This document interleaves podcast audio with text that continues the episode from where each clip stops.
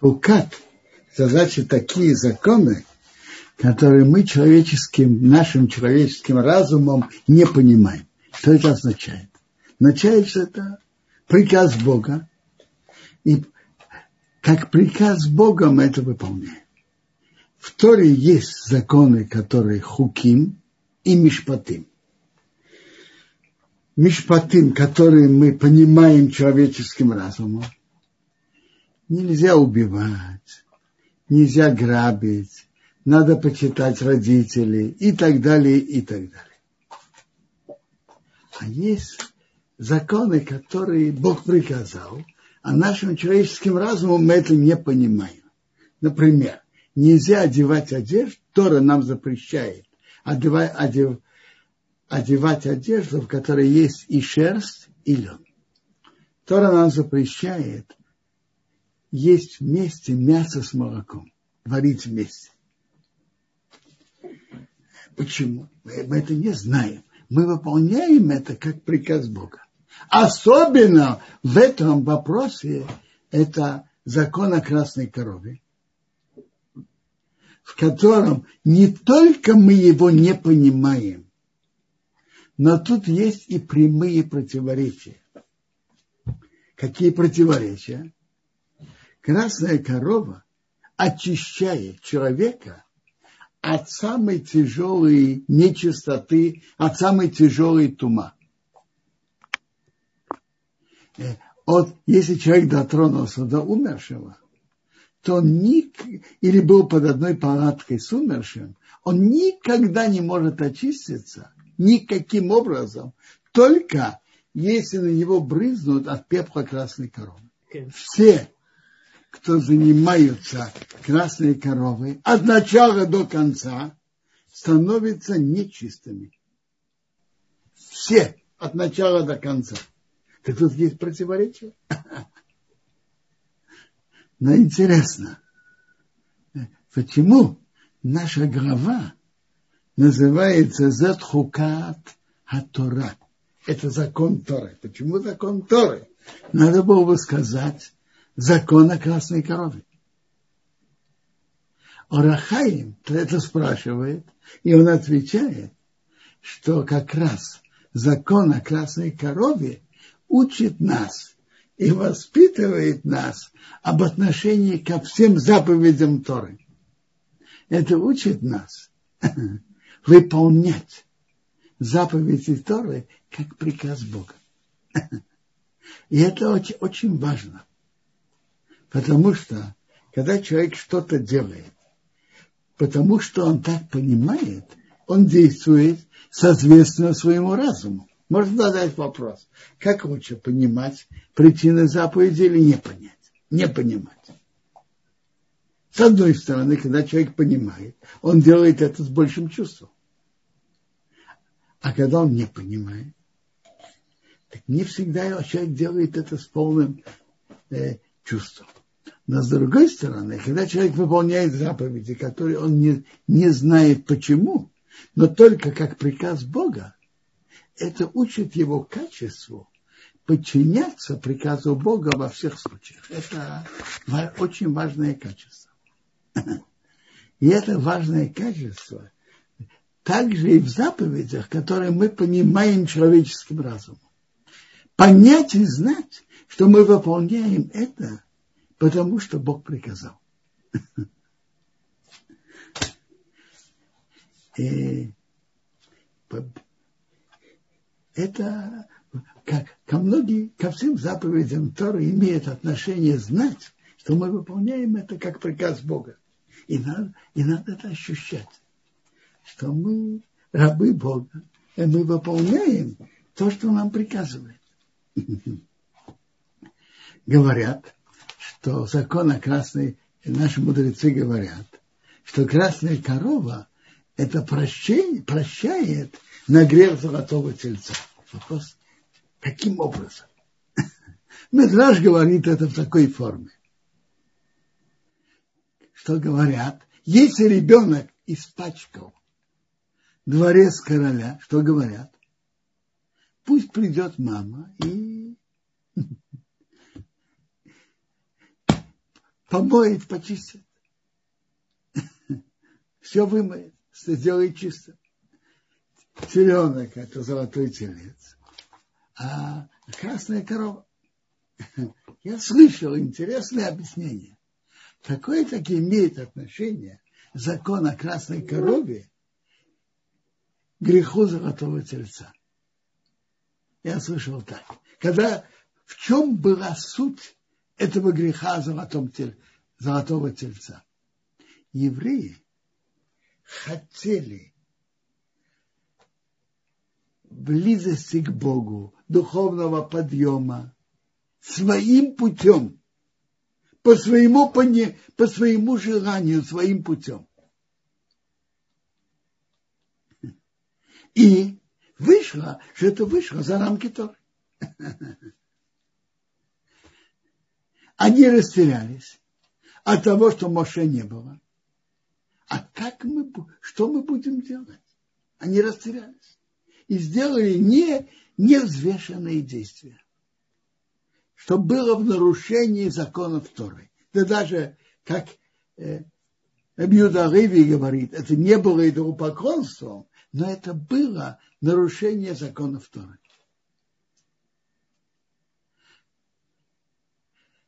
Что же наш, что в чем исправление?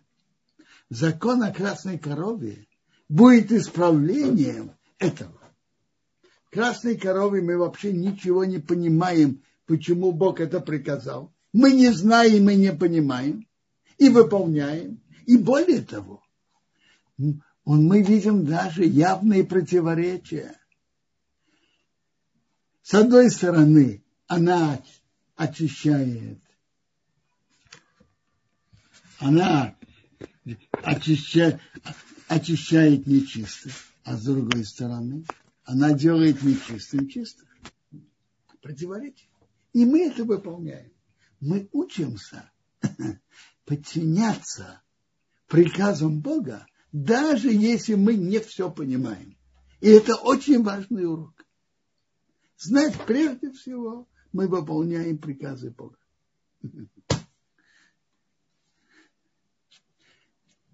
Есть медраши, что Бог царю Шломо, самому мудрейшему человеку в мире, не сообщил содержание законов о красной корове.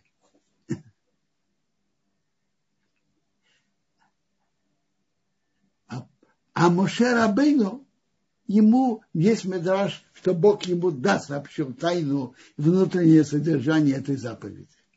Задают вопрос, а почему? Если невозможно сообщить, как же Бог сообщил это Моше? А если возможно, почему же Бог не раскрыл это Шломо? Шломо говорит, о Марте Ахкомо Мишной. Я сказал, что я буду мудрым, вегирахоками Она далека от меня. Кто это она? Красная корова. Содержание заповеди о красной корове скрыто от меня. Другие заповеди, я понимаю их глубокое духовное содержание. А красной коровы от меня было скрыто. Если можно было, с другой стороны, Медраш Раба говорит, что Моше да раскрыли. Для тебя я сообщаю секрет о красной корове, а для других это хука. Это закон без объяснений. Если можно было сообщить Моше, почему нельзя было сообщить Шому? я слышал от товарища интересное объяснение. Он говорит так. Каждый человек должен работать над собой, чувствовать и действовать, выполнять приказы Бога, даже не зная их причину. Поэтому Шломока, который Бог подарил мудрость по его просьбе, и он сообщил ему внутреннее содержание всех других заповедей Торы, он оставил ему одну заповедь, чтобы он ее не понял, изучал и выполнял, не зная, это поможет ему работать над собой в качестве, подчинять себя приказам Бога, быть рабом Бога. Он оставил ему одну заповедь, что в ней он мог быть рабом Бога. выполнять, не зная и не понимая ее. Можно задать, если так задается вопрос.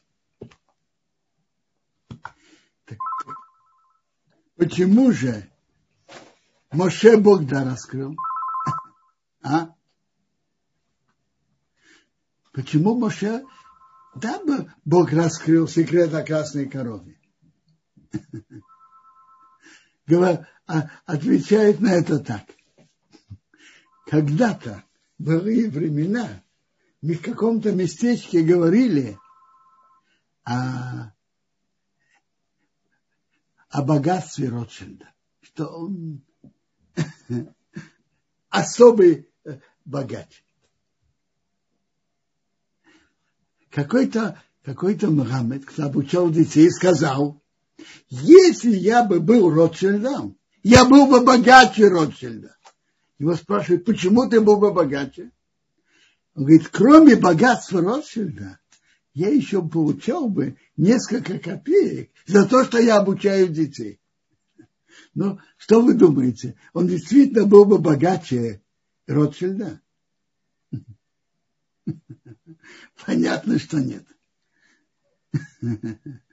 То же самое относительно нашего учителя Моше.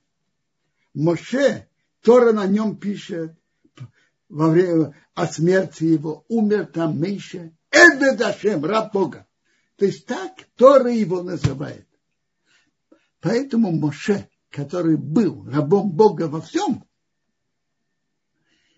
не имел необходимости, чтобы у него была одна заповедь, которой он не знал ее содержания.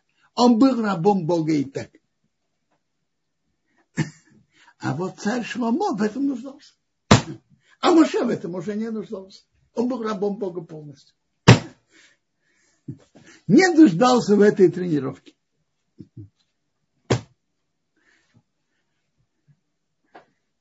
Тора дальше в нашей главе рассказывает о том, как умерла Мирьям.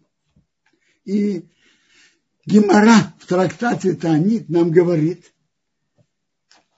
что было трое великих людей, руководителей еврейского народа. И было три подарка, которые еврейский народ получил в пустыне. Благодаря им.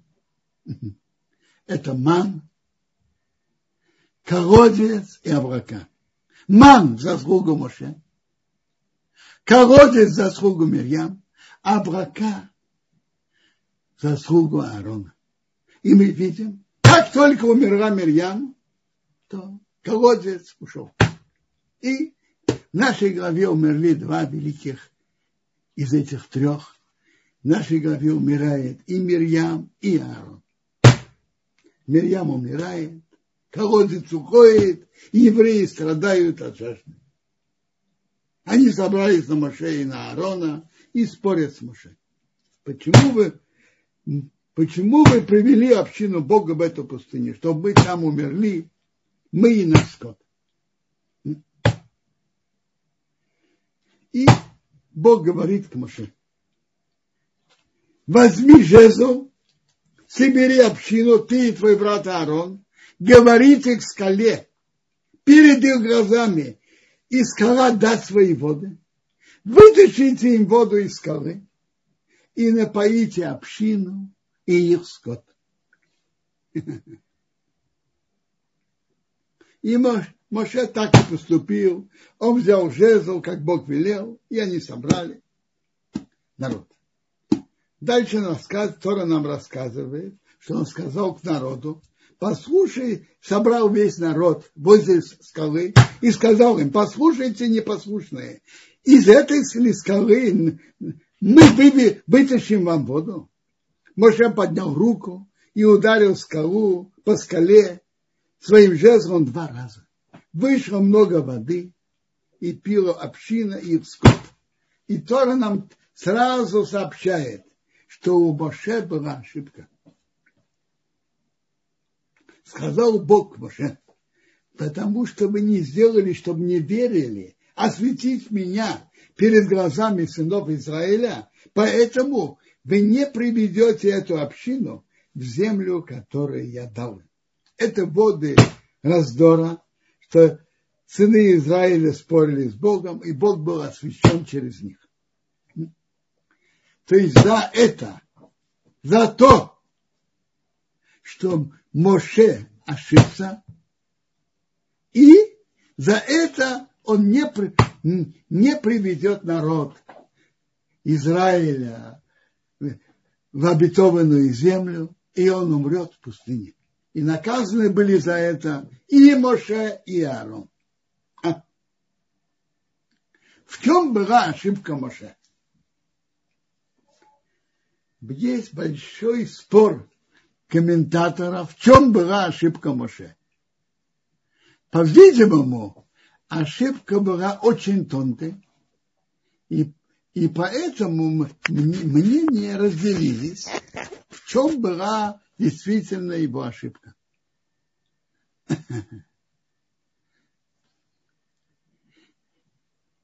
Ибн Эзра приводит несколько мнений, и некоторые отклоняет. После него Рамбан приводит несколько мнений и отклоняет. Ну, Раша говорит свое мнение. Орахаим приводит 10 мнений, и все их отклоняет. И говорит свое мнение.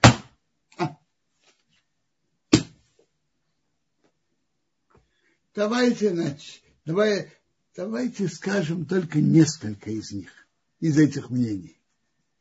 Ну, Раши который он основной комментатор Торы, как папа за отца выражался всегда, Раши проверенный товарищ. Раши говорит так, что Моше должен был говорить к скале, а он ударил по скале. Не выполнил точно указаний Бога. Он должен был говорить к скале, а он ударил.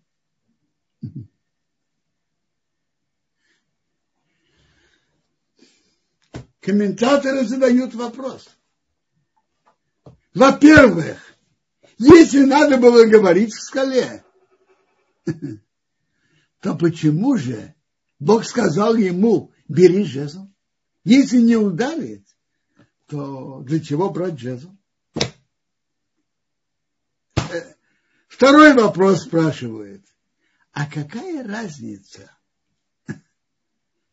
в чуде, которые Бог делает, ударяют по скале, говорят к скале или ударяют по скале. Скала сама дает воду? Нет. Да какая разница? Говоря, Моше говорит в скале, и она дает воду, или Моше ударяет по скале, и она дает воду. В чем разница величия и чуда?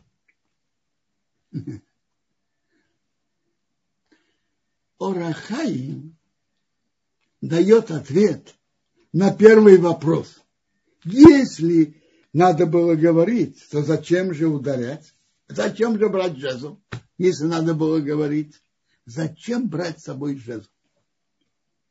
Он говорит так, что жезл имеет смысл его брать. Могут быть две причины. Или пользоваться им, чтобы ударить, или показать силу и полномочия. Я имею с тобой жезл. Меня есть власть над тобой. Ты обязан меня слушать. Так была возможность понять, говорить, а жезл как э, показывать силу и полномочия, и, и может быть, чтобы ударить. В этом был вопрос, и в этом была ошибка Моше, по мнению Раши. А на, втором, на второй вопрос. Какая разница величия чуда? Какая разница? Говорят, в скале она дает воду, или ударяют по скале, она дает воду. В чем разница? Возможно. Величие чуда действительно нет разницы. И так, и так это чудо. Чудо, что из скалы вышла вода. Но есть разница. Знаете в чем? В уроке, который еврейский народ получил, видя это чудо. Ведь это чудо было сделано, чтобы дать еврейскому народу урок. И Раша на месте говорит,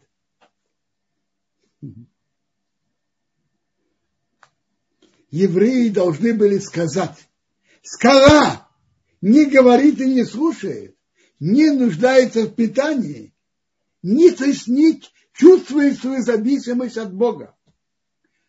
Слушает приказ Бога, тем более мы. Так они должны были получить урок. Скала слушает при слово Бога. Мы тоже должны слушать слово Бога. И тем более мы должны слушать Слово Бога, Его приказ. Скала не чувствует свою зависимость от Бога. Она не нуждается в питании. И она выполняет приказ Бога. Человек учится от того, что он видит. Скала слушает приказ Бога. Тем более мы должны слушать приказ Бога. Бог говорит, мы должны слушать. А скажите, какой урок они получили? Они получили урок, когда Бог ударяет, надо слушать. Бог ударил по скале, она послушала. Есть разные люди, разные группы людей. Есть группа людей, что когда Бог приказывает, они сразу слушают. А есть такие люди, которые не торопятся делать приказ, приказ Бога, когда Он говорит. Только если Бог ударяет, тогда они слушают. И эти две группы, две группы совершенно разные. Еврейский народ должен был получить урок, нагляд, наглядный урок. Бог говорит, мы должны слушать они получили другой урок. Это мы немножко объяснили путь Раши. Я приведу еще путь Рабейну Ханану, который был еще до Раши. И Рамбану этот путь нравится. Что ошибка Моше была, знаете в чем? Ошибка Моше была, знаете, в чем? В том, что Моше сказал им, из этой скалы мы вытащим вам воду. Мы вытащим, мы вытащим вам воду. Слышится, что мы хозяева. Мы вытаскиваем. Э, мы, мы вытаскиваем. А само это выражение э, не должно было быть. Не надо было так выражаться. Мы вытаскиваем. Из этой скалы Бог вытащит вам воду. Что-то подобное приводится у наших мудрецов, что когда ангелы пришли в дом, их Бог их послал разрушить, уничтожить дом, что они сказали? Кимашхисим анахну это мокимазе. Мы уничтожаем это место. И они должны были исправить. Бог послал нас уничтожить это место. И они должны были даже сказать, что мы не, не можем ничего делать, пока ты не, лот не придет туда. То есть мы не хозяева положения само выражение «мы вытащим вам» слышится, что мы хозяева положения. Так, так это объясняет Рабин Ханан. У Рамбова совсем другой путь. Рамбов считает, что тут была ошибка в каче, плохом качестве в качестве гнева, что Моше рассердился на, на евреев. и он сказал, послушайте непослушные. Разрядился на них. А это было великое поколение. И они смотрели на Моше и учились от каждого его действия. Так э, а они могли бы понять, что можно сердиться. А как известно, это сердиться очень плохое качество. Они могли, могли бы, то есть ошибка Моше была в том, что он рассердился. И не просто рассердился, рассердился перед всем народом. И они могли от него учиться, что можно сердиться. А это очень опасно.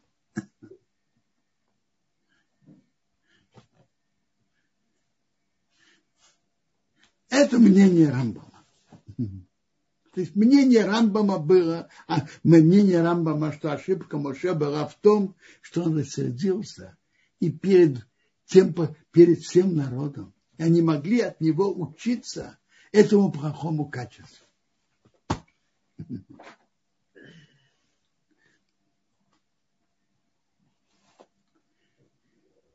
Тора нам рассказывает дальше. Так, э, тут написано, что Бог осветился и через них. Можно просто понять, Бог, евреи спорили, и он осветился. Чем он осветился? Что они спорили, что, мы, что мы будем делать без воды, и Бог осветился, что Бог показал им чудо и послал воду. Осветился перед еврейским народом этим великим чудом. И как Гемора говорит трактате Таанит, что когда умерла Мирьям, ушел колодец, колодец был в ее заслугу. И потом он вернулся в заслугу Моше и Аарона. А есть и другое объяснение.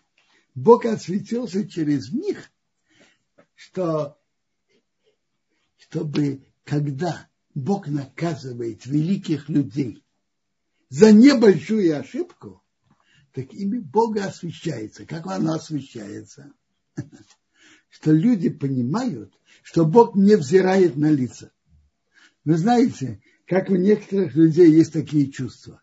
Я же делаю так много для Бога, а, так мне позволительно сделать такую ошибку, такую ошибку. Э, такого быть не может. Заслуга, что человек делает, это заслуга. Нарушение – это нарушение. Даже такой великий человек, как Моше и Арон, когда они сделали ошибку, они были сразу же наказаны. И наоборот, с больших людей спросу больше.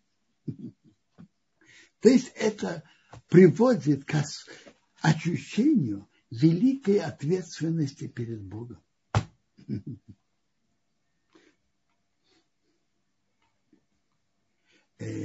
я забыл сказать, Пшат, по мнению Раши, в его ошибке Моше было, что он ударил вместо того, что он говорил.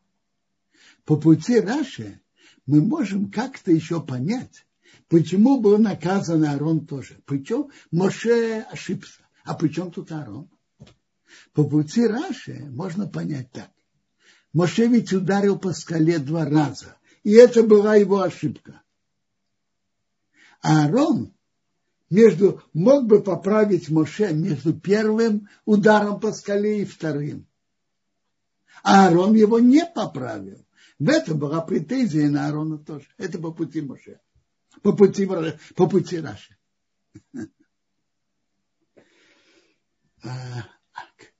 Так когда Бог наказывает больших людей, он освещается перед всем миром что Бог не взирает на лица. Тора дальше рассказывает в нашей главе, как евреи продолжали ехать, и они хотели проехать через землю Эдома. Так они, Моше послал посланников к царю Эдома. Так сказал твой брат Израиль. Ты знаешь все наши беды, что встретили нас.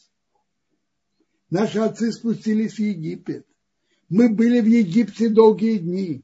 Египтяне сделали плохо нам и нашим отцам. И мы кричали к Богу, услышал наш голос, послал посланника, вывел из Египта. Вот мы в Кадеш, городе у края твоей границы. Пройдем по твоей стране. Мы не пройдем по, по полям и виноградникам. Не будем пить воды источника. По центральной дороге пойдем. Не свернем ни направо, ни налево, пока пройдем твою границу. Эдом не согласился. Сказал, не проходи мне. Как бы я не вышел мечом навстречу тебе. Моше сказал ему еще раз. Еще более снял все возможные опасности для Эдома. А Эдом сказал, не проходи. И он вышел навстречу Израилю большим, большой армией сильной рукой. Мои не, хотел дать евреям пройти через его границу. Евреи свернули и обошли его. И Тора нам рассказывает, они поехали от Кадеш, и все сыны Израиля, они пришли гора-гор. Это гора на горе.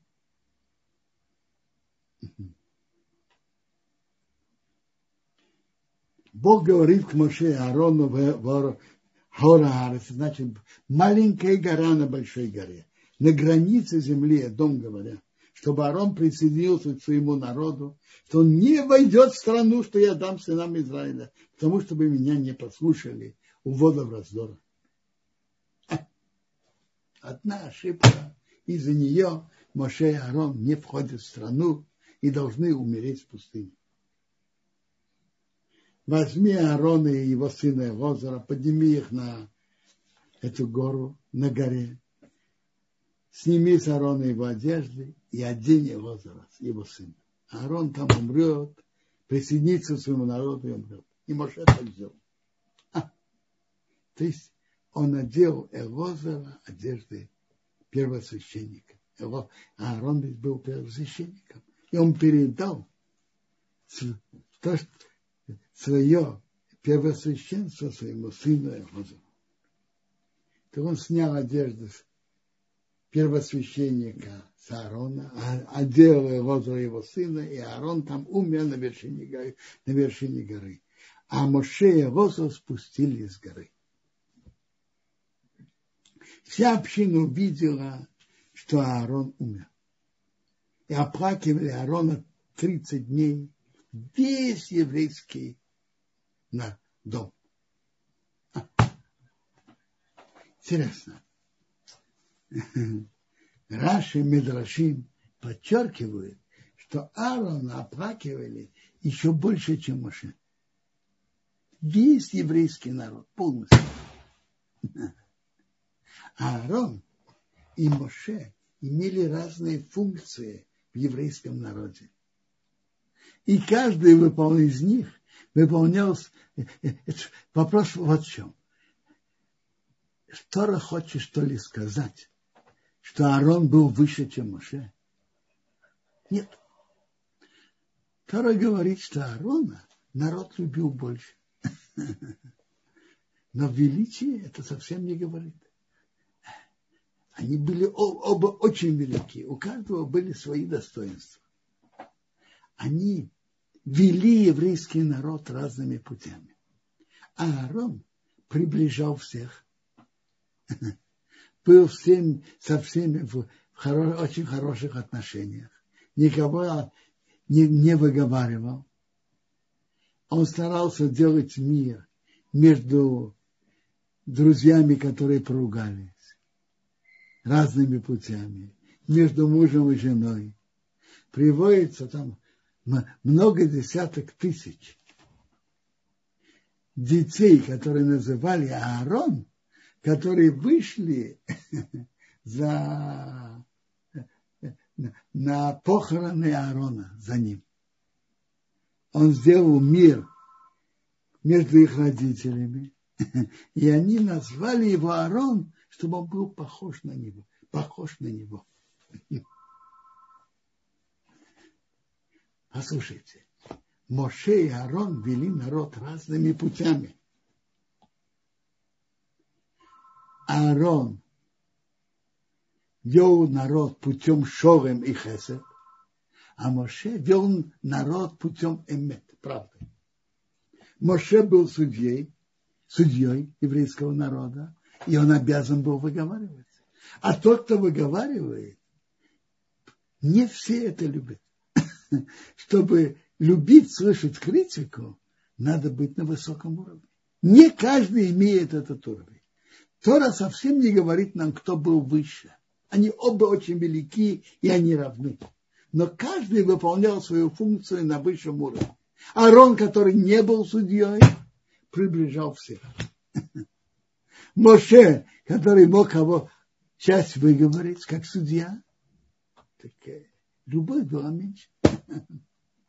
Каждый выполнил свою функцию наивысшим образом.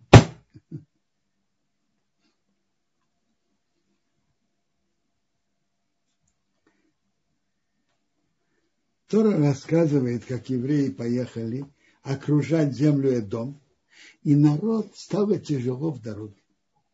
Народ стал говорить против Бога, против Моше, почему вывели нас из Египта умереть в пустыне, нет хлеба, нет воды, нам надоел ман.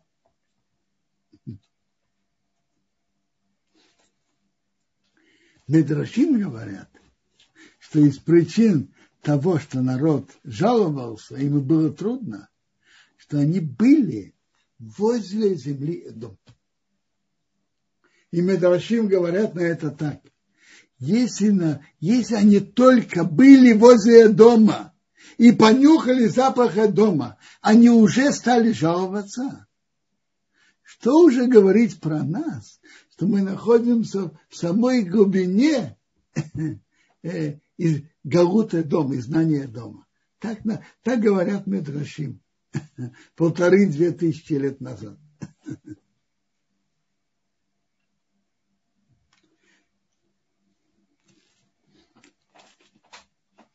Бог наслал на народ змеев, которые сжигали, и они кусали народ, и умерло много евреев.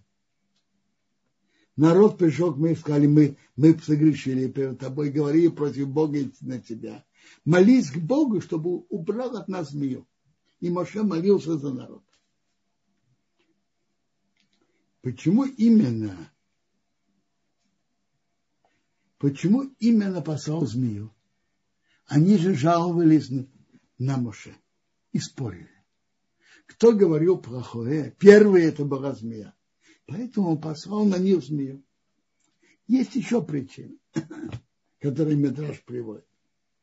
Так Бог сказал к Моше, сделайте форму змеи, положи его, поставь его на высокую палку. Всякий, кто будет укушенный, увидит его и, и будет жив.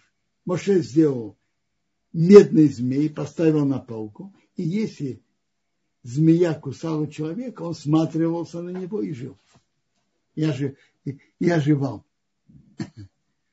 Мишна в трактате Рошишана спрашивает, что змея убивает или делает живым? Но когда еврейский народ смотрел на змею и видели, как на них пришло наказание, и за что, и подчиняли себя Богу, так Бог их вылечил. Не змея их вылечивала. То, что они смотрели на нее и подчиняли себя Богу, это их вылечило.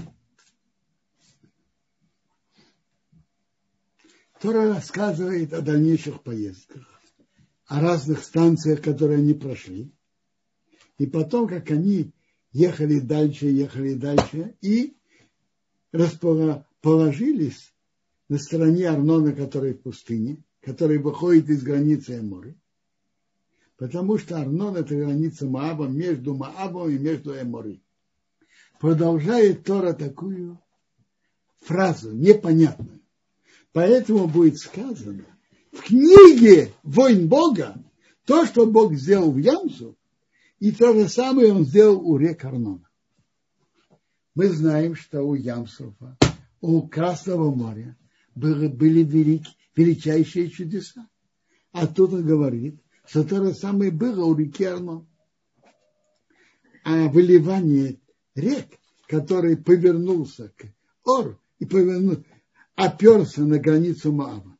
А оттуда колодец. Тот же колодец, что Бог сказал к Моше, собери народ, и я дам им воду. Что тут намекает Тор? Медраж, Медраж приводит, и Раши приводит это, что когда евреи должны были пройти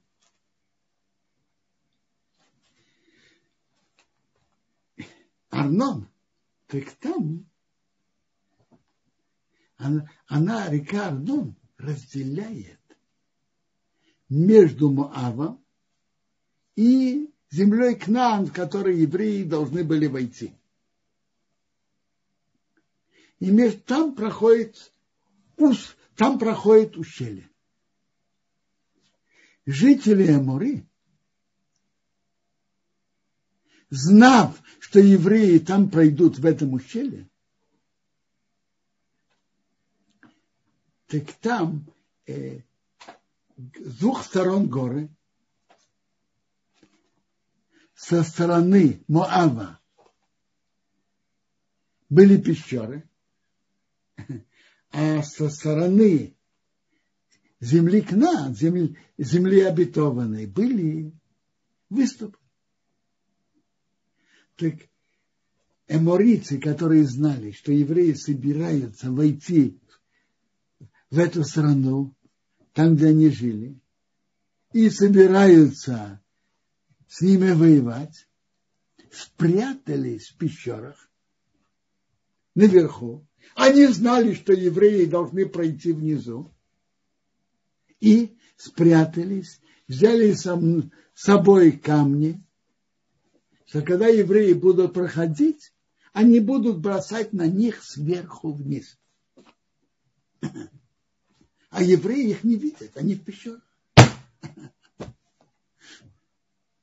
Это очень опасно. Я вспоминаю, мама Зацо рассказывала, что дни с ней вместе в институте сокурсники, многие из них пошли на войну с Финляндией. Финны воевали очень мужественно Советским Союзом, хотя они маленькая страна. Что они делали? Какой-то опытный снайпер залезал на высокое дерево, на высокое ветвистое дерево, проходила рота солдат, а он стрелял. И пока они еще не замечали, откуда стреляют, половина роты уже лежит. Когда стреляют сверху, он тебя видит, а ты его не видишь. Что-то подобное планировали эморицы. Спрятаться в пещерах и бросать на проходящих евреев, которые проходят внизу камни. А евреи не видят, кто и откуда. Не могут не могут давать отпор, дать отпор. Не знают откуда. Что Бог сделал? Когда евреи стали приближаться, горы Мери, в которых были выступы, приблизилась горы, гора Моава, выступы вошли в пещеры, растерли эморийцев, которые там спрятались. И горы соединились, и евреи прошли сверху. И они ничего могли бы и не знать о чудесах, которые Бог сделал с, евре... с еврейским народом тогда. Но Бог же хотел, чтобы евреи да знали. Так колодец, который с ними шел, вошел в это ущелье, и евреи вдруг смотрят, там куски тел. Руки, ноги, головы, кровь. Стали расследовать и поняли, что было. И как Бог их спас. А э, это из чудес, которые Бог делает еврейскому народу, и бывает часто. Мы знаем о трагических страницах еврейской истории, когда евреи были в двухтысячелетнем Галуте. Но это, но есть и многие чудеса спасения, чудеса существования в Галуте и удивительные чудеса спасения совершенно неожиданным образом. И зачастую евреи даже и не знали, благодаря чему они бы, что, об опасности, которая им угрожала, и о чуде спасения. Один из примеров я хотел бы привести для евреев Советского Союза. Наверное, вы все знаете о зловещем плане Сталина в конце его властвования выселить всех евреев из Европы в Восточную Сибирь. Поселить их в бараке. Это было что-то как, было бы как концлагеря. Многие бы погибли, умерли в дороге, многие умерли на месте от холода, от непривычки к такому климату. Бараки, понятно, были с тонкими стенками и, и понятно, без никакого отопления и так далее, и так далее. Все было запланировано. Было запл... Это было дело врачей, которые они начали. И потом должен был быть суд над врачами. Затем погром. Затем высылка евреев из тех мест из Европы, чтобы спасти их от справедливого гнева русского народа. Чтобы, чтобы вдруг совершенно неожиданно, за несколько дней перед судом врачей, вдруг Сталин умирает. И весь зловещий план аннулируется. Ну, об этом мы сейчас все знаем. Но было много опасностей, о которых мы не знаем. Рассказывает, что Рабицела Воложенер в тяжелые годы Николая I в XIX веке как-то его было на приеме у министра по общественным делам, чтобы стараться облегчить положение еврейского народа. Тот министр его спросил, в Тиле мы говорим, благодарите Бога все народы, хвалите Его все, потому что Он сделал с нами много добра. 117 глава. Бог делает с вами добро, а почему нам хвалить? А мы, а мы при чем? Рабицер ему ответил, а мы знаем, что происходит в Петербурге, в департаменте. То есть мы знаем, какие зловещие планы антисемиты строят против евреев, и как эти планы неожиданно расстраиваются. Ну и сейчас тут в Израиле мы тоже среди массы арабских стран. Мы живем, все наше существование – это постоянные чудеса. И в так называемое мирное время, ну и войны, которые были тут, в них были большие чудеса. И война 48 года, и 67-го, и война Йом-Кипа, во всех войнах были большие чудеса. И вообще в, в так называемое мирное время, что мы существуем, это тоже большие чудеса. Ну, пожалуйста, у кого вопросы? А, Бенсион, спасибо огромное за урок. Пожалуйста, наши участники, мы готовы принимать вопросы, пишите, поднимайте руки, эм, или в WhatsApp, или в YouTube можете написать, мы озвучим вопрос. А пока что мы проверяем в соцсетях, значит, что у нас здесь. Пока нет вопросов. А, так, здесь в WhatsApp. Да, кстати, в WhatsApp-группе вы тоже можете написать, если кому-то необходимо задать вопрос. Так, пока нет. Я не, надеюсь, что возможность есть, потому что мы ее подключили. Можете поднимать руки и спрашивать. Вот первое сообщение. Что это? Это не вопрос, это приветствие. Хорошо.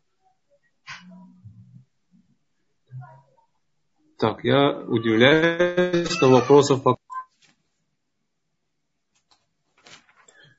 Может, пока вы готовите вопросы, я только скажу а, буквально 10 секунд о том, что у нас завтра 12 по Иерусалиму продолжение темы недельной главы. И не только эти темы, но еще другие. Рав затронет с Божьей помощью на нашем уроке. А, нет микрофона. А, Ирина, напишите, пожалуйста.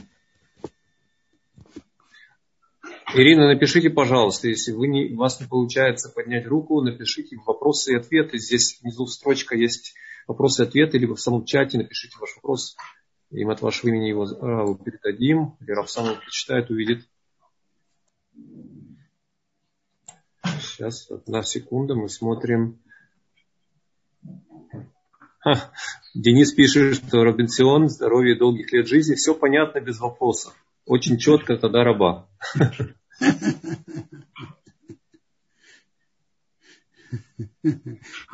Знаете что? Я скажу пару слов про автору. Автора рассказывает о войне, которые вел Ифтох сыновьями Амона.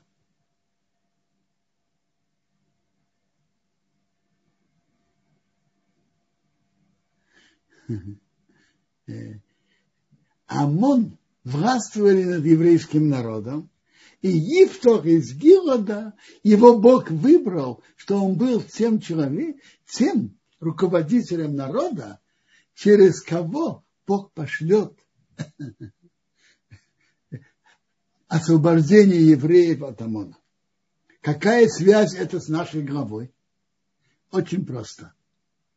Я не сказал это в недельной главе, но это очень важная сторона. Дальше в нашей главе рассказывается, что прошли возле дома и обошли вокруг.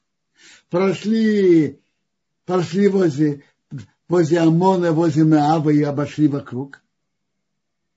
А потом подошли к Сихону, царя Мори, который был на восточном берегу Иордана, и попросили его пройти через его территорию. Он не согласился, вышел на войну. И так как он Эмори, на него не было никаких указаний не вести с ним войну, они воевали и захватили его. И они захватили всю его страну. Тора нам рассказывает, что когда-то Сихон вел войну как мы сейчас бы сказали, агрессивную войну против Амона Умеява и захватил у них большие территории. И в Торе рассказывается, как, как когда-то воспевали, как э, войну, как сейчас, как говорили, блицкрик – быструю и удачную войну Сихона против Амона. Против Амона и против Маава. И они захватили большие территории у Амона, у Маава и их заняли. И это стало уже долгие годы территории Сихона царя Эмори. Теперь Бог сказал еврейскому народу, не трогайте землю Маава и Амуна. Про Сихон это не было сказано. Земли, которые Сихон захватил, это земли Сихона. Интересно, Мидраш говорит, что от Сихона, там написано Бею Хешм, придите и вестите расчет. Емара говорит, что от Сихона человек может вести спор и расчет, чтобы властвовать над своими страстями. Так говорит Гимара Боба Бацра. Папа Нацал говорил на это такой комментарий. Сихон воевал. В то время агрессоров хвалили. Это было три с половиной тысячи лет назад. Хвалили, уважали. И он считался героем, победил, захватил, занял большие территории. Ну а что вышло потом? Евреи, евреи не собирались воевать с Сихоном. Они только хотели пройти через его территорию. И вы знаете, через какую территорию они должны были пройти? Через город Хашбон, который когда-то был, принадлежал Муаву. И они просили только пройти через эту территорию. Что было бы, если бы Сихон не вел эту войну? И не захватывал Кашбон. Это было бы Маава. Территория Маава, евреи обошли вокруг и, и вошли в страну. А Сихон бы остался, как, как был, стоял.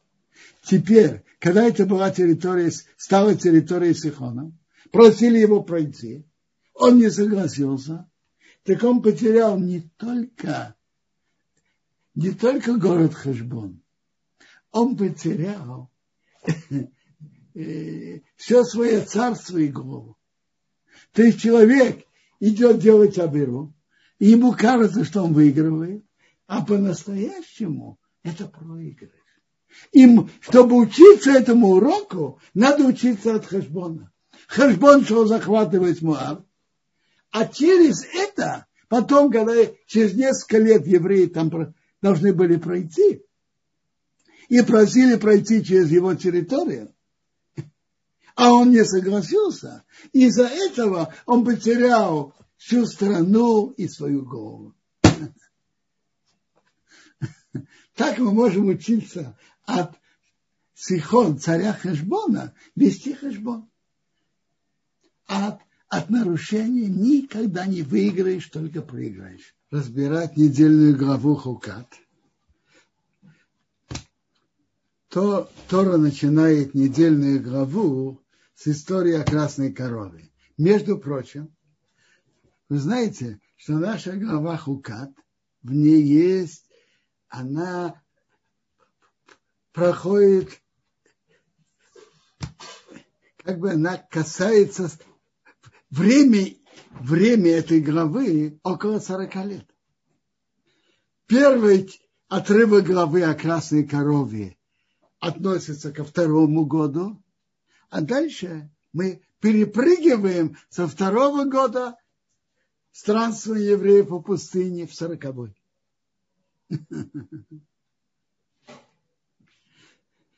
Закон о красной корове Тора называет Затхуката Тора. Закон.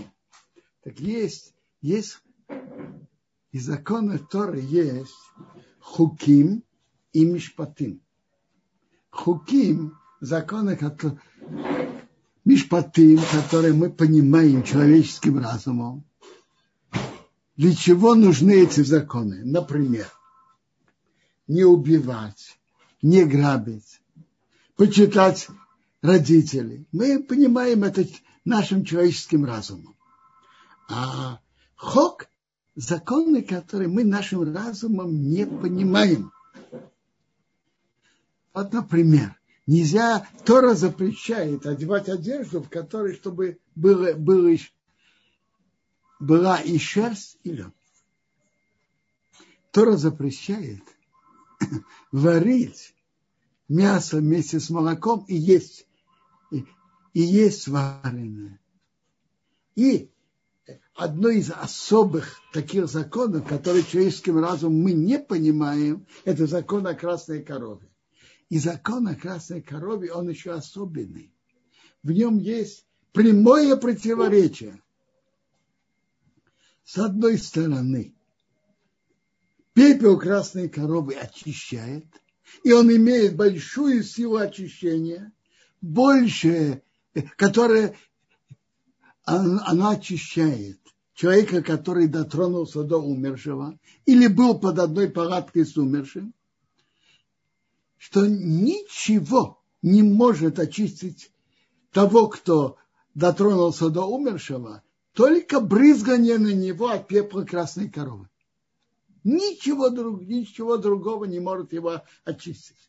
Но мы, если человек хотя бы раз был вместе с умершим под одной крышей, то пока не брызнут у него от пепла красной коровы на третий и седьмой день, не будет очищен. С другой, это с одной стороны. Она имеет большую силу очищения. С другой стороны, все, кто занимаются приготовлением красной коровы, становятся нечистыми. Кто сжигает, кто собирает пепел и так далее. Это противоречие.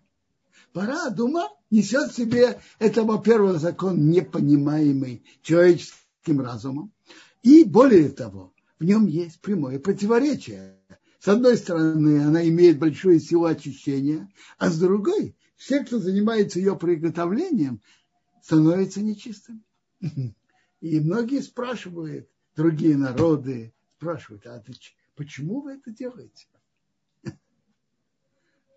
Смотрите, в этом законе проявляется особое качество, что мы приним, еврейский народ принимает и выполняет приказы Бога, даже не зная и понимая почему. То, что Бог нам приказывает, одно из важнейших качеств, что человек должен у себя в этом работать, это качество принимать и выполнять приказы Бога, даже не зная почему. Само то, что Бог это приказал. Орахаим, комментарий на эту главу, в начале этой главы говорит так. Тут написано, это хуката Тора. Почему? Должно быть написано, это хукат хапара. Слово хок значит закон, который непонятный человеческим разумом. Хок, закон. Почему же хуката а Тора, закон Торы? Надо было выразиться хуката пара, закон о красной корове. И он отвечает, когда человек выполняет этот закон про красную корову, этим он себя приучает и воспитывает выполнять всю Тору как надо, с ощущением, что я выполняю ее именно потому, что Бог приказал. Только поэтому. Даже не, не понимая причины. И вообще-то мы должны в этом относиться и ко всем заповедям Торы, даже которые мы понимаем человеческим разумом. Мы, во-первых, мы это делаем, потому что Бог приказал. А во-вторых, мы понимаем, что это плохо. И может быть иногда и разница. Вот даже почитание родителей. Есть в этом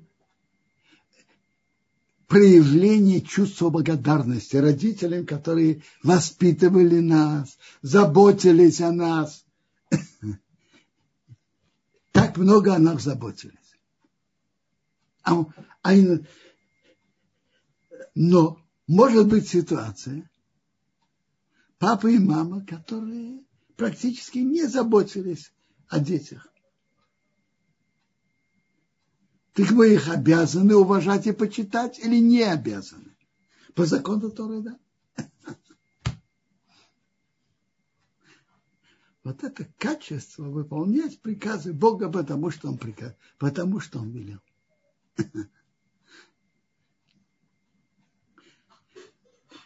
Талмуд в трактате Брахот нам рассказывает, что царь Хискияу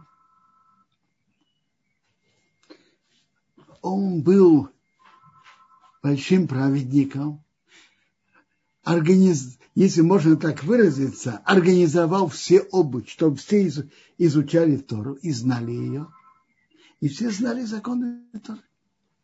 И вдруг царь Хискияу тяжело заболел. Пришел к нему пророк Ишаяу и говорит, ты умрешь и не будешь жить. спрашивает, спрашивает его царь Хискияу, за что? Он был еще очень молодым. Он говорит, потому что ты не выполнил мецву иметь детей. Отвечает ему царь Хискияу. Я знал в Руах Акодеш, что дети, которые родятся у меня, будут недостойными. Поэтому я не женился и не имел детей. Отвечает ему пророк, это неверно. Бехади кавши дарахмона ломалох. В тайны Бога куда ты лезешь? То, что тебе приказано, выполняй. А то, что будет хорошо перед Богом, он будет делать. У тебя есть мецва иметь детей? Есть. Тебе надо жениться, иметь детей. Не входи в расчеты и тайны Бога, как они вырастут. Э, ты, конечно, ты, человек, должен стараться всеми силами воспитать своих детей как надо. Но это не причина не иметь детей. Есть, есть мецва иметь детей, иметь, надо их иметь. Надо это выполнять. Царь Хискиел сказал Ишаял, знаешь что? А может, ты дашь мне твою дочку? И тогда вместе с твоей заслугой получится что-то лучше. И пророк Ишаял дал ему дочку, и он женился на ней, имел детей. Действительно, его сын Мнаше э, был, делал, больш... Э, делал много плохого, большие преступления. Но потом от него вышли еще внуки. Расчеты Бога мы не знаем, но когда есть заповедь, надо ее выполнять. Мы слушаем приказы Бога и должны выполнять. Без, без побочных расчетов. Именно потому, что Бог так велел. И это особое качество законов, которые мы не понимаем человеческим разумом. Мы выполняем это просто как приказ. А это основная, основная сторона выполнения того, что Бог говорит. Э, других заповедей, которые мы понимаем, есть еще другая сторона. Мы понимаем сердцем, что это хорошо, помогать бедным и так далее. Чувствовать другого, заботиться о другом. Но во всех заповедях хорошо ощущать, мы выполняем приказы Бога. В нашей голове дальше идет рассказ про то, как э, евреи бы были в Кадеш, и неожиданно, и тут умерла Мирьям. И не было воды. Гимара в Таанит, на девятом листе, говорит, рассказывает нам, что еврейского народа было три руководителя. И благодаря им еврейский народ имел три больших подарка пустыне. У них было ман для питания, с ними шел колодец пить, и над ними были облака, спасали их от зноя и помогали еще во многом. Это благодаря трем великим руководителям еврейского народа. Ман был в заслугу Моше, колодец был в заслугу Мирьям, а облака были в заслугу Аарона. Так мы видим сразу, как Мирьям умерла, колодец ушел. И народ стал жаловаться на Моше. На Моше, почему он нас вывел из, Егип, из Египта, мы тут умираем от жажды. Так на... Бог сказал Моше, бери жезл, собери народ, ты и Аарон, говорите к скале, и он даст свои воды. И выведите им воды из скалы. И напойте общину их скал. Моше взял жезл, как Бог ему велел. И тут Тора рассказывает нам, что Моше сказал им, послушайте-ка, непослушные, из этой ли скалы я вы, вытащу вам воду. И он ударил по скале два раза, и вышло много воды. И община пила от этого, она и их скот. И тут сразу говорится, что Бог сказал Моше, что за ваш грех вы не ведете этот народ в землю, которую я вам велел. И это воды раздора, что евреи спорили с Моше. Комментаторы останавливаются и анализируют, в чем была ошибка Моше в этом вопросе. В чем? В разных комментаторов разные мнения. И Венезер приводит мне некоторое мнение Рамбан. Ну, есть Раша говорит свое мнение, Рамбам говорит свое мнение. Арахаим приводит 10 мнений, и все их отодвигает и говорит свое одиннадцатое мнение. По-видимому, ошибка была очень тонкой.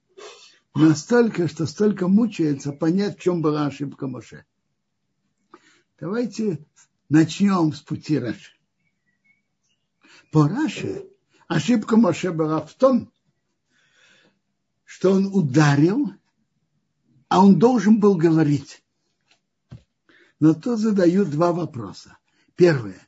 Если надо было говорить, то почему Бог сказал Моше, бери, бери жезл? Второе. Какая разница величие чуда вы вывести воду из скалы, если говорят, в скале она дает воду, или ударяют по ней, она дает воду. И так, и так это великое чудо. А? Два вопроса. Попробуем на них ответить. На первый вопрос это разбирает Урахай. Он говорит так. Взять жезл может быть две причины. Или потому что, э, чтобы ударить, а может быть другая, другая причина. Шезл – это э, символ царства, полномочий. Показать перед скалой – это все символически, значит, что у него есть полномочия. А надо говорить. Тут было изначально противоречиво. С одной стороны, был приказ брать, взять жезл, Моше взять жезл. С другой стороны, было сказано, говорите в скале. Между прочим, при выходе из Египта, в первом году, приводится удар, что был приказ Моше удар по скале. Но там было сказано удар по скале. И он даст воду. В главе Башалах. Так тут было э, двузначительно. И Моше, по мнению Раши, Моше ошибся. Он должен был говорить, а он ударил. Теперь, но второй вопрос, какая разница величия чуда? Правильно. Величие чуда разницы действительно нет. Но есть, знаете, в чем разница? Самое главное тут не, не, не, не только чудо. Какой урок еврейский народ получит от этого? Раша ведь так говорит, что еврейский народ должен был получить урок. Как скала, которая не слышит и не говорит, не нуждается в питании, то есть не чувствует свою зависимость от Бога. Когда Бог говорит, она выполняет, тем более мы. Тогда еврейский народ должен был получить урок – когда Бог говорит, надо слушать. Тем, как скала слушала, тем более мы должны слушать. А какой урок получил народ?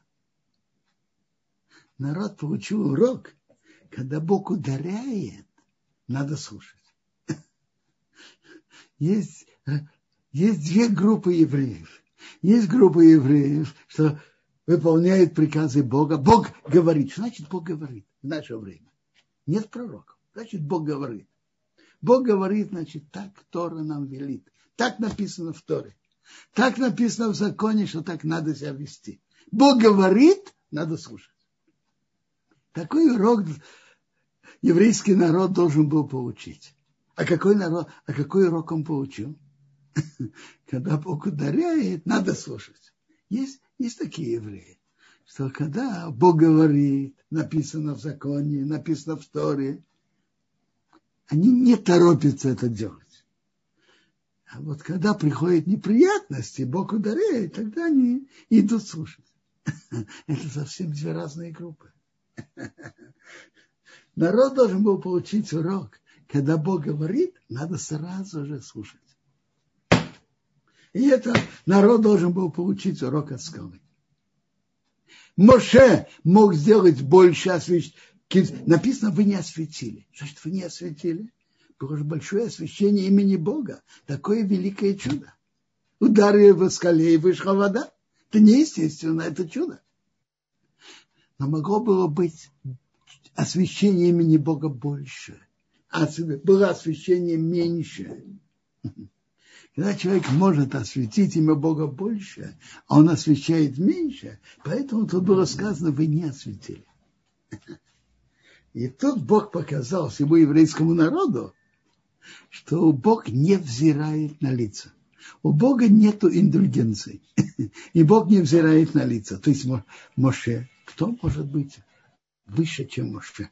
В его достоинствах. И есть, когда он сделал ошибку, сделал ошибку, не сделал точно, ты Бог его наказал. Это, это урок, который каждый из нас должен помнить. И это параша. Параши можно еще как-то понять, чем был виноват Аарон. Ведь Моше ударил, а чем Аарон виноват? Параши можно понять так. Между, Моше написано, что он ударил дважды. Между первым ударом и вторым Аарон должен был поправить Моше. Надо не ударять, надо говорить к скале. А он этого не сделал. И это была на него претензия. Есть объяснение Рабейну Хананел, который был еще до Раши, и Рамбану это объяснение нравится.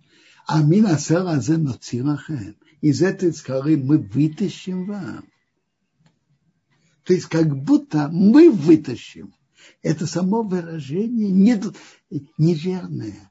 И, и, и оно может принести людям э, может привести их к ошибке. Как будто Моше и Аарон, они хозяева, они могут вытащить. Нет такого. Бог вытаскивает. Они должны были сказать, из этой скалы Бог вытащит вам воду. Они, так сказали, соотносили это к себе. Из этой скалы мы вытащим воду. В этом была их ошибка, по мнению Рабину Хананел.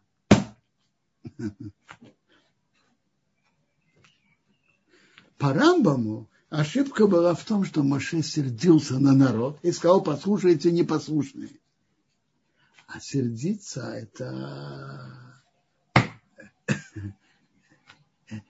Сердиться приводит к очень плохим последствиям. К ошибкам, к нарушениям. Сердиться – это страшное качество. Талмуд нам говорит, кто сердится, если он мудрый, мудрость убегает от него. А если он пророк, пророчество убегает от него. А это было великое поколение, поколение, которое должно было войти в страну, и они все учились у Моше. И не могли у него, и могли у него, не дай Бог, научиться, что сердиться можно. И по мнению Рамбама, это была ошибка Моше, что он сердился. Хотел бы сказать несколько, несколько еще слов о ошибке Моше в водах раздора. И, и из-за этого был приговор Моше, чтобы он не вел евреев в страну. И чтобы он умер в пустыне. Есть интересное, интересное объяснение что была внутренняя причина, чтобы Моше не вел евреев в страну. Есть очень интересное объяснение Рахаима, И есть объяснение Рабея Симха из Двинска. Знаете что? Я скажу вам объяснение Рабея Симха из Двинска. Он говорит так. Меша Хохма. Он говорит так.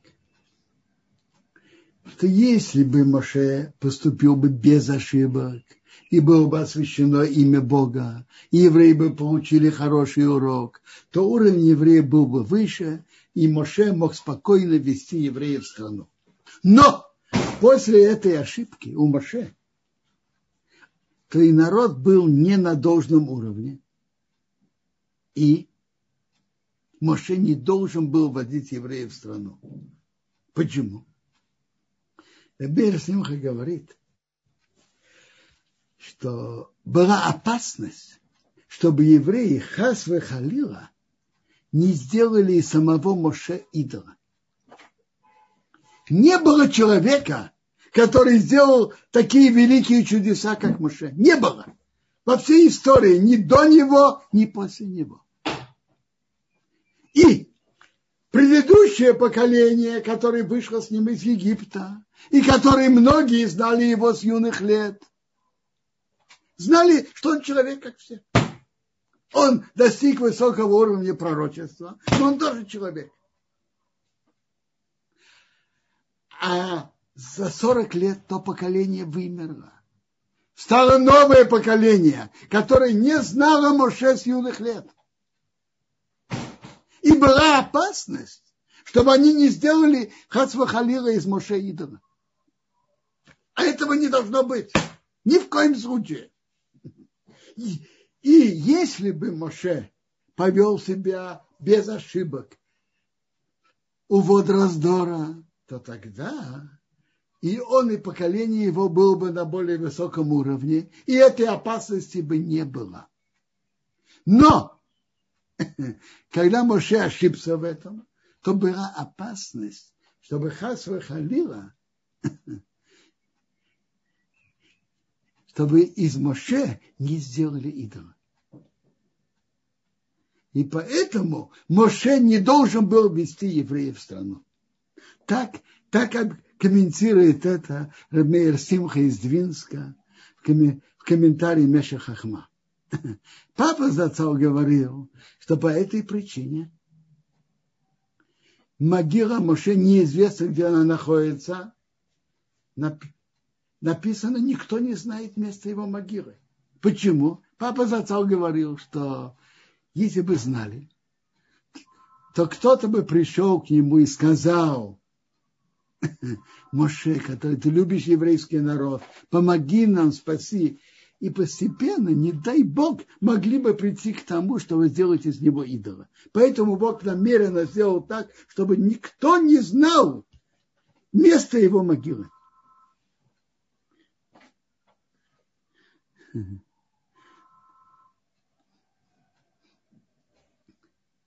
Есть интересный Агро из Вильны.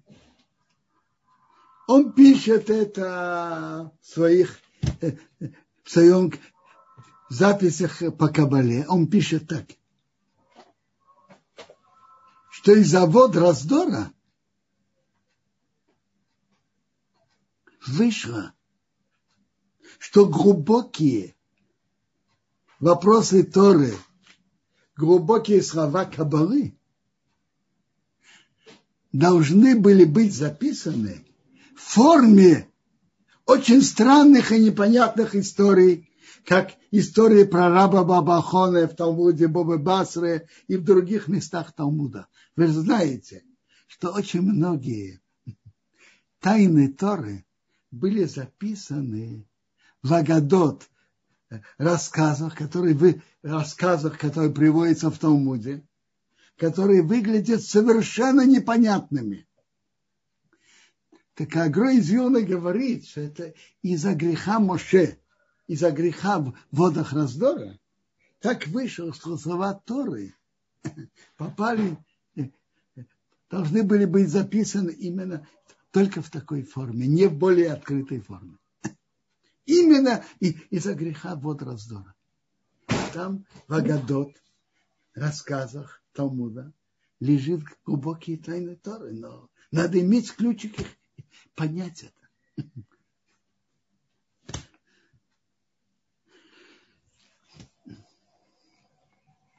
В конце главы Тора нам рассказывает о особых чудесах, которые Бог сделал еврейскому народу у вод, у, у, возле реки Арнон. Тора пишет так, как чудеса были у, реки, у моря, Красного моря Йомасув, так и так, также подобные чудеса были у реки Арнон. Какие? Поспевают эти чудеса. Так Медраж нам рассказывает, когда евреи должны были пройти, то с одной стороны территория Моаба, а с другой стороны территория Мори, а между ними проходит ущелье, и там река Арнон. И ущелье узкое, можно было стоять с одной стороны, а другой с другой стороны и говорить. Эморийцы, которые знали, что евреи идут в их страну, так там было так. С одной, со стороны Моаба были пещеры, а со стороны Эмории были выступы. Зная, что евреи туда пройдут по этой дороге, по этому ущелью, точнее, так они многие аморийцы спрятались в этих пещерах, планируя сверху из пещер бросать камни на еврейский стан. А бросать камни сверху вниз очень выгодная позиция. Ты видишь другого, а другой тебя не видит и не может против тебя обороняться. Я вспоминаю, моя мама с отцом мне рассказывала, что ее сокурсники пошли на финскую войну. Так что было на финской войне? Финны очень воевали очень отчаянно. Бывали снайперы, которые поднимались на ветвистое дерево наверх. Прекрасный снайпер проходит рота солдат, идет стрельба, стрельба. Половина роты уже лежит, они не знают, откуда идет стрельба. А снайпер сидит на, на верхушке ветвистого дерева. Когда кто-то наверху, а второй внизу, это очень выгодная позиция. Что Бог сделал? Когда евреи там шли, приближались туда – так земля Эмори приблизилась и сомкнулась с другой стороной, и обе стороны сомкнулись. Выступи, выступы вошли в пещеры, и они просто растеряли их. И э, это было большое чудо, они растерли их. Бог сказал, хорошо бы, чтобы еврейский народ знал о чудесах, которые Бог им делает. Колодец, колодец, которым шел еврейский народ, вошел в это ущелье, и, и вдруг евреи видят, там руки, ноги, головы, кровь. Что это такое? Выяснили. Впрочем, когда они сомкнулись, евреи прошли поверху. Так э, евреи стали выяснять, откуда эти руки, ноги, головы, откуда эта кровь. И они узнали, что было и какие зловещие планы против них готовились, и как Бог их спас. Мы знаем разные страницы еврейской истории, и многие из них мрачные, трагические – но с другой стороны, было и много разных спасений. И есть разные места, в которых праздновали разные Пурим. Пурим, то есть праздники спасения. Пурим Сицилии, Пурим Америки, там Пурим Татар, Пурим, самые разные. А многие чудеса, которых, которых вообще нам не довелось узнать. Враги что-то планировали, и вдруг их планы были аннулированы само собой. Какая-то нестыковка или что-то другое. Мы не знаем обо всем этом. Об одном из историй, которых мы, да, немножко знаем. Например, что было в последние годы. Известно, что в конце жизни Сталина он планировал вы, выселить всех, всех евреев из европейской части СССР в Восточную Сибирь, в бараки, реально это были как концлагеря. И многие бы там умерли по дороге от голода, от холода, от болезней. Они должны были быть в бараках, где холод э, минус 50, минус 60. Если кто-то знает, что это значит. А стенки были из, из, тонкие из дерева, с дырками без отопления. Если кто-то знает, что значит минус 50, минус 60, поймет, что это значит для большинства людей. И все было запланировано. Дело врачей, которые раскручивали. И должен был быть суд над врачами в марте. И прямо перед судом Сталин неожиданно умирает. Прямо перед судом. И все планы были аннулированы. Я не утверждаю, что наследники Сталина были большие цадыки. Но такое страшное преступление они не имели такого нахальства сделать перед широким общественным мнением. И все было аннулировано, совершенно неожиданно.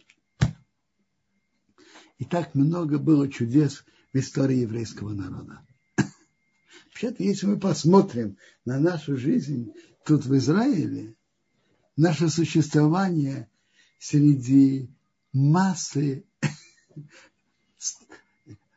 арабских стран, мусульманских стран, которые нас ненавидят, и разные террористические группы с разных сторон, разные их планы. И мы как-то существуем. Чудеса существования наше постоянное. И чудеса в войнах. Войны 40, войне 48 года были великие чудеса. Не было даже регулярной армии, а у них были регулярные армии. И они намного происходили по территории.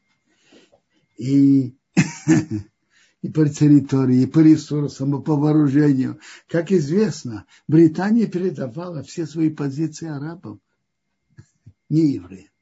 В 48 году. В 67 году были свои чудеса, тоже удивительные. Как разбили всю авиацию Египта за несколько часов. И так далее, и так далее. В войне судного дня были свои чудеса. Вообще наше существование тут неестественное. Но надо открыть глаза и открыть сердце, чтобы это почувствовать.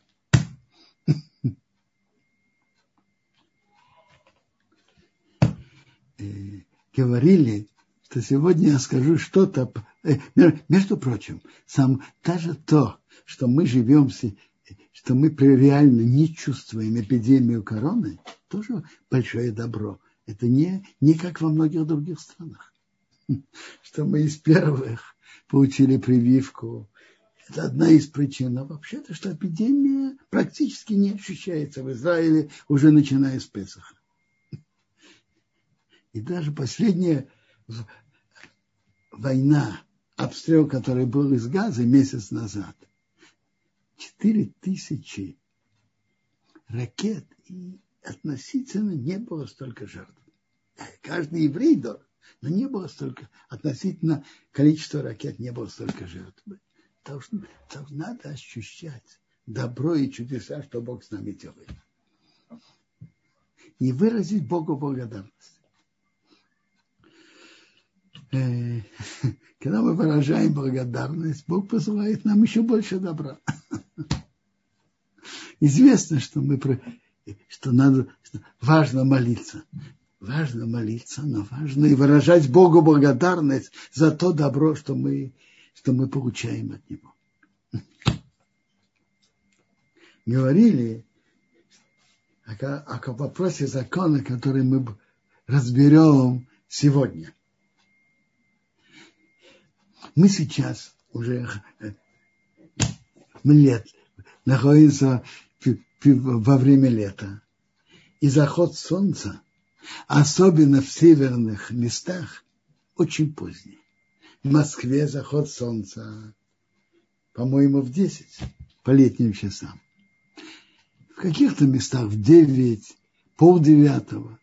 Так во многих местах принято молиться Минху раньше, и Марив молиться тоже до захода, э, намного до захода солнца.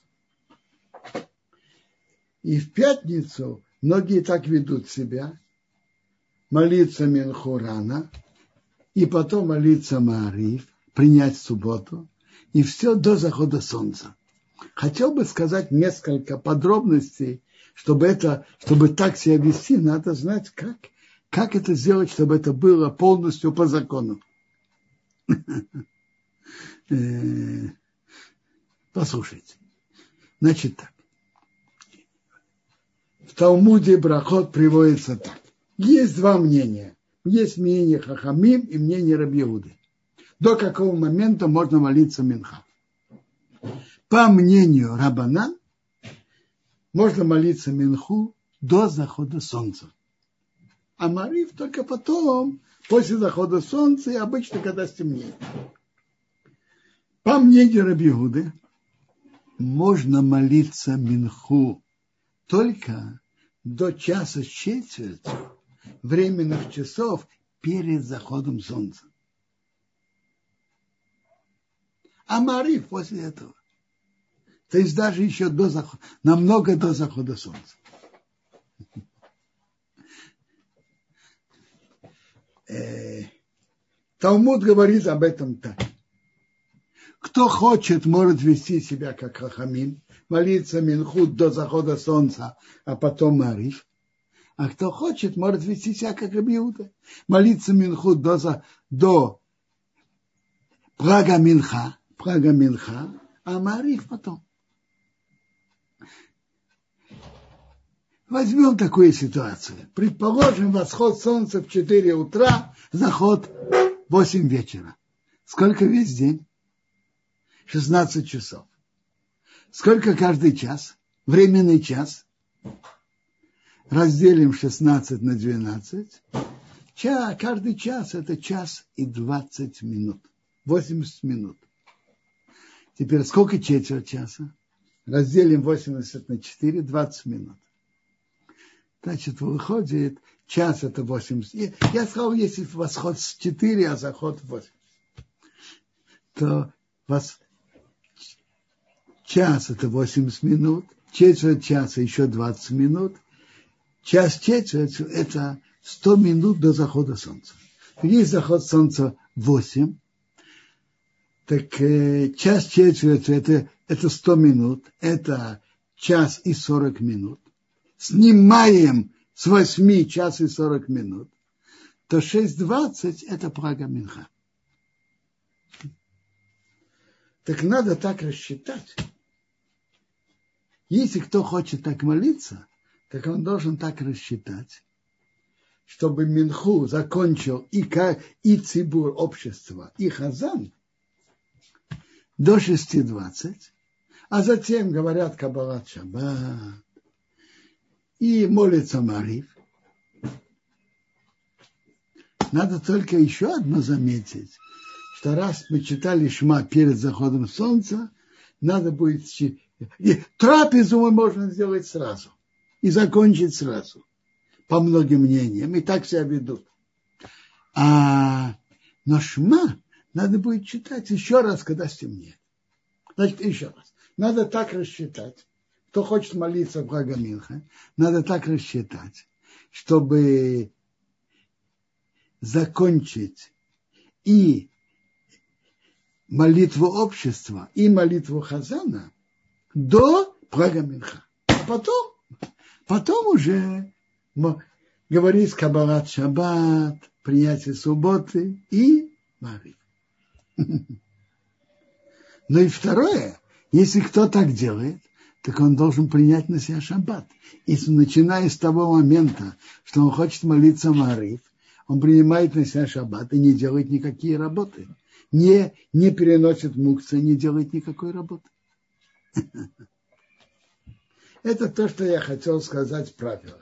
То есть еще, еще раз. Если, если это будний день, то будний день. Он молится Милху раньше, а до Праг, а Марив после. А если это пятница, то, то он молится Милху до, сразу до Праг закончить. И общество, и Хазан. И он принимает шаббат и молится Марив. Пожалуйста, если у кого вопросы, пожалуйста. Спасибо огромное, Робинсион. Здесь есть много вопросов у нас, и есть кто-то поднял даже руку. Начнем с тех, кто уже написал раньше. Э, Анна спрашивает, но вчера Робинсион уже, в общем-то, отвечал на этот вопрос. Что мы можем выучить для себя из ситуации со скалой? Почему? По каждому комментарию свое. Первое, что мы можем выучить, если мы можем выучить, быть осторожным и аккуратным, выяснить, что Бог от нас хочет, и выяснить подробности закона, как их выполнить. И чтобы это делать, надо их изучать.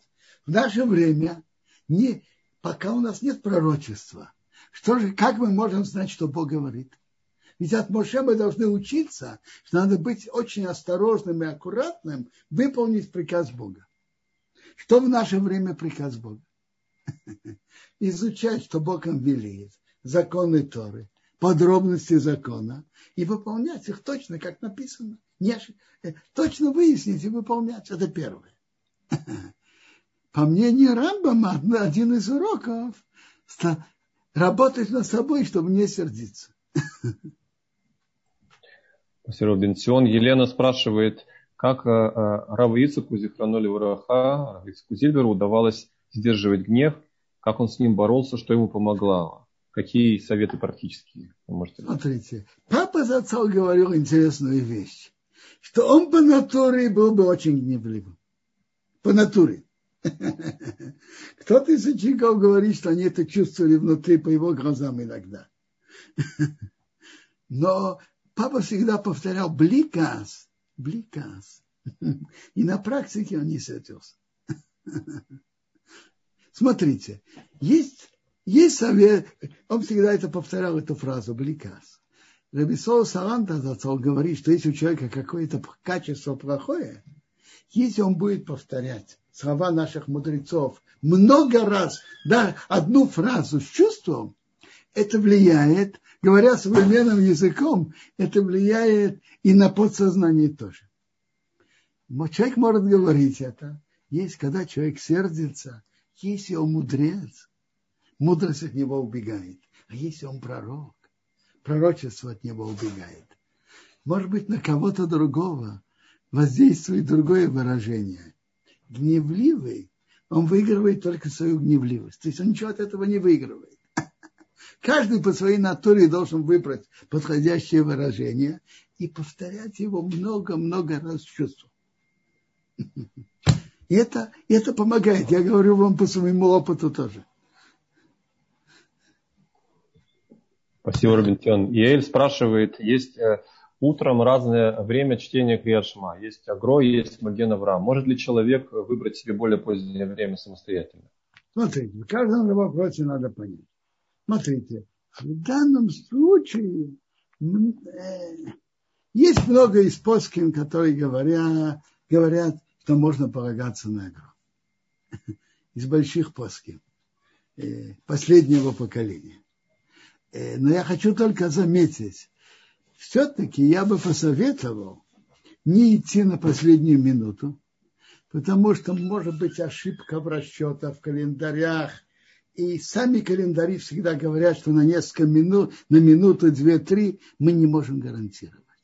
Поэтому лучше, кто хочет читать по второму мнению, пусть возьмет пять минут в запас. Спасибо, Рубин Сионович. Шуламид спрашивает, «А, Виталий, я вижу поднятую руку, э, я только зачитаю еще пару вопросов, здесь пришли чуть раньше. Э, может ли женщина самостоятельно принять э, по принципу плак Минха, если в общине, если в городе нет общины, принимать шаббат зажигания свечей, соответственно, по плак Минхе? Если нет общины, она может сама так принять. Но надо знать, что она может зажечь свечи не раньше плага Минха, позже. Я уже сказал, лучше чуть позже, потому что быть гарантировано, что это после плага Минха. Но тогда она должна принять на себя шаббат. И после этого, после сжигания свечей не делать никакой работы. Она может. И уточняю здесь, э, Шма Исраэль нужно будет прочитать после выхода звезд, и это э, не то же самое, что перед сном, правильно? Смотрите, э, нормально надо было прочитать Шма Исраил раньше, но если кто-то гарантирует, что он прочитает перед сном и будет иметь в виду выполнить митву, тоже может быть. Но тогда надо прочитать самые нормально все три главы. Потому что некоторые читают перед сном только первую главу. И иметь в виду выполнить митцву. Две митцвы читать шма и митцву вспомнить о выходе из Египта. Спасибо, Рубинсон. А Виталь Хая, дали вам а, звук, да? пожалуйста. Да, спасибо. Добрый день, э, Равбенсон, Равданель. Э, да, спасибо за урок, прекрасный. И вот как раз вопрос, продолжение от предыдущего. Женщина спрашивала насчет Кабалат Шаббат. Есть у нас, э, как бы, Рухашем, э, община, все, но по факту, скажем, ну, редко женщины как бы делают Кабалат Шаббат в, ну, как бы, да, э, в синагоге. А вале молитва дома, да. То есть как здесь, вот я, я скажу, как обычно, вы скажите, надо ли это подправить, да? А, обычно я молюсь Минху где-нибудь пораньше, да, ну, чтобы потом все вот успеть и все, все, все. А потом, как бы, да, зажигаем свечи, когда это нужно. Я чуть раньше зажигаю, как бы, недавно уже, вот, там, минут на 10. Вот. А потом э, принимается шаббат с этого времени. Потом выходят э, звезды, и я читаю Каббалат Шаббат. И как бы, что здесь вот... Я не совсем понял вопроса. Чтобы, чтобы не, не входить в проблему с с Криашма. Эм, я спрашиваю... Это по закону женщины не совсем обязаны читать шма. Это как да. вспоминать о Боге и так далее. А Теперь, я хочу, чтобы это было... Хватит. Это... Так смотрите, так смотрите. Насчет шаббата надо быть уверенным, что после прага Минха и зажечь свечи, и зажигание свечей принять на себя святость субботы. Ага, да. То есть и потом можно делать кабалат шаббат, то есть получается по факту гораздо позже, чем зажигаются свечи. Можно Понятно. говорить кабалат шаббат и позже. Но Хорошо. одно тоже, если человек принимает шаббат раньше других, и человек принимает, как принято в этом месте, в Иерусалиме 40 минут, где-то 30, где-то 18 минут, э, то, то это одно. Но если человек принимает час, час двадцать раньше, перед, после плага Минха, не как все, ну... то, это, то это при условии, что действительно она принимает на себя не делать работу. Только да. в этом случае. Хорошо. Ну, тут 10 минут. Это не, не это самое. Это просто это рекомендация, по-моему, Рава Штеймана. Вот, и как-то это вот появилось. Хорошо. И Минху можно читать раньше, да? Без Минху проблем здесь нету. читать э, рано. Не имеет да. Минха Гдура можно читать. Да. Спасибо большое. Спасибо. А, Мириам, пожалуйста, ваш вопрос. Включайте, пожалуйста, звук. Да, видим, включили. Я могу... Я включила звук, можно говорить? Да, пожалуйста. Я не совсем поняла все-таки, как, как, какое конкретно время можно начинать читать Минху? Плага Минха. Это какое время? От Сейчас. самого раннего. Начинать Минху можно полчаса временного часа после, а. после полудня. Э, а, полдень, у нас, допустим, тут где-то 12.45, э, а время да. час это 70, полчаса 35 минут. Так 12.45 э, плюс 35 можно спокойно уже читать, допустим. Час, у нас, скажем, сейчас час 15, можно читать, можно молиться минуту. Я сказал другое. Кто хочет молиться Мари рано, так он не может молиться имен да, Хуни Марив после Праг. Оба а в то же время, это как бы он, как говорят, танцует на двух свадьбах, идет по ага. двум Это нельзя. Я, может быть, это не очень четко выразил. И а тогда когда? нельзя. Нельзя. Кто хочет молиться Марии рано, Рано это во можно. А пусть Минха будет после, до Праг. Ага. Не по двум мнениям одновременно. Это я сказал. Можно еще раз уточнить, как, когда можно начать Марик? Если я Марик, если человек молит, начиная с Праг. Это какое время? Я не знаю, что такое плака. Я Праг, не понимаю. Э, я имею в виду час четвертью временной перед заходом а. А, поняла. Спасибо Если, поэтому я привел пример. День с 4 до 8, то час это 80 минут, час четверть 100 минут, час и 40, допустим. Начиная с этого времени можно принять. Но я, я просто вынужден сейчас уже прерваться. И всего хорошего всем.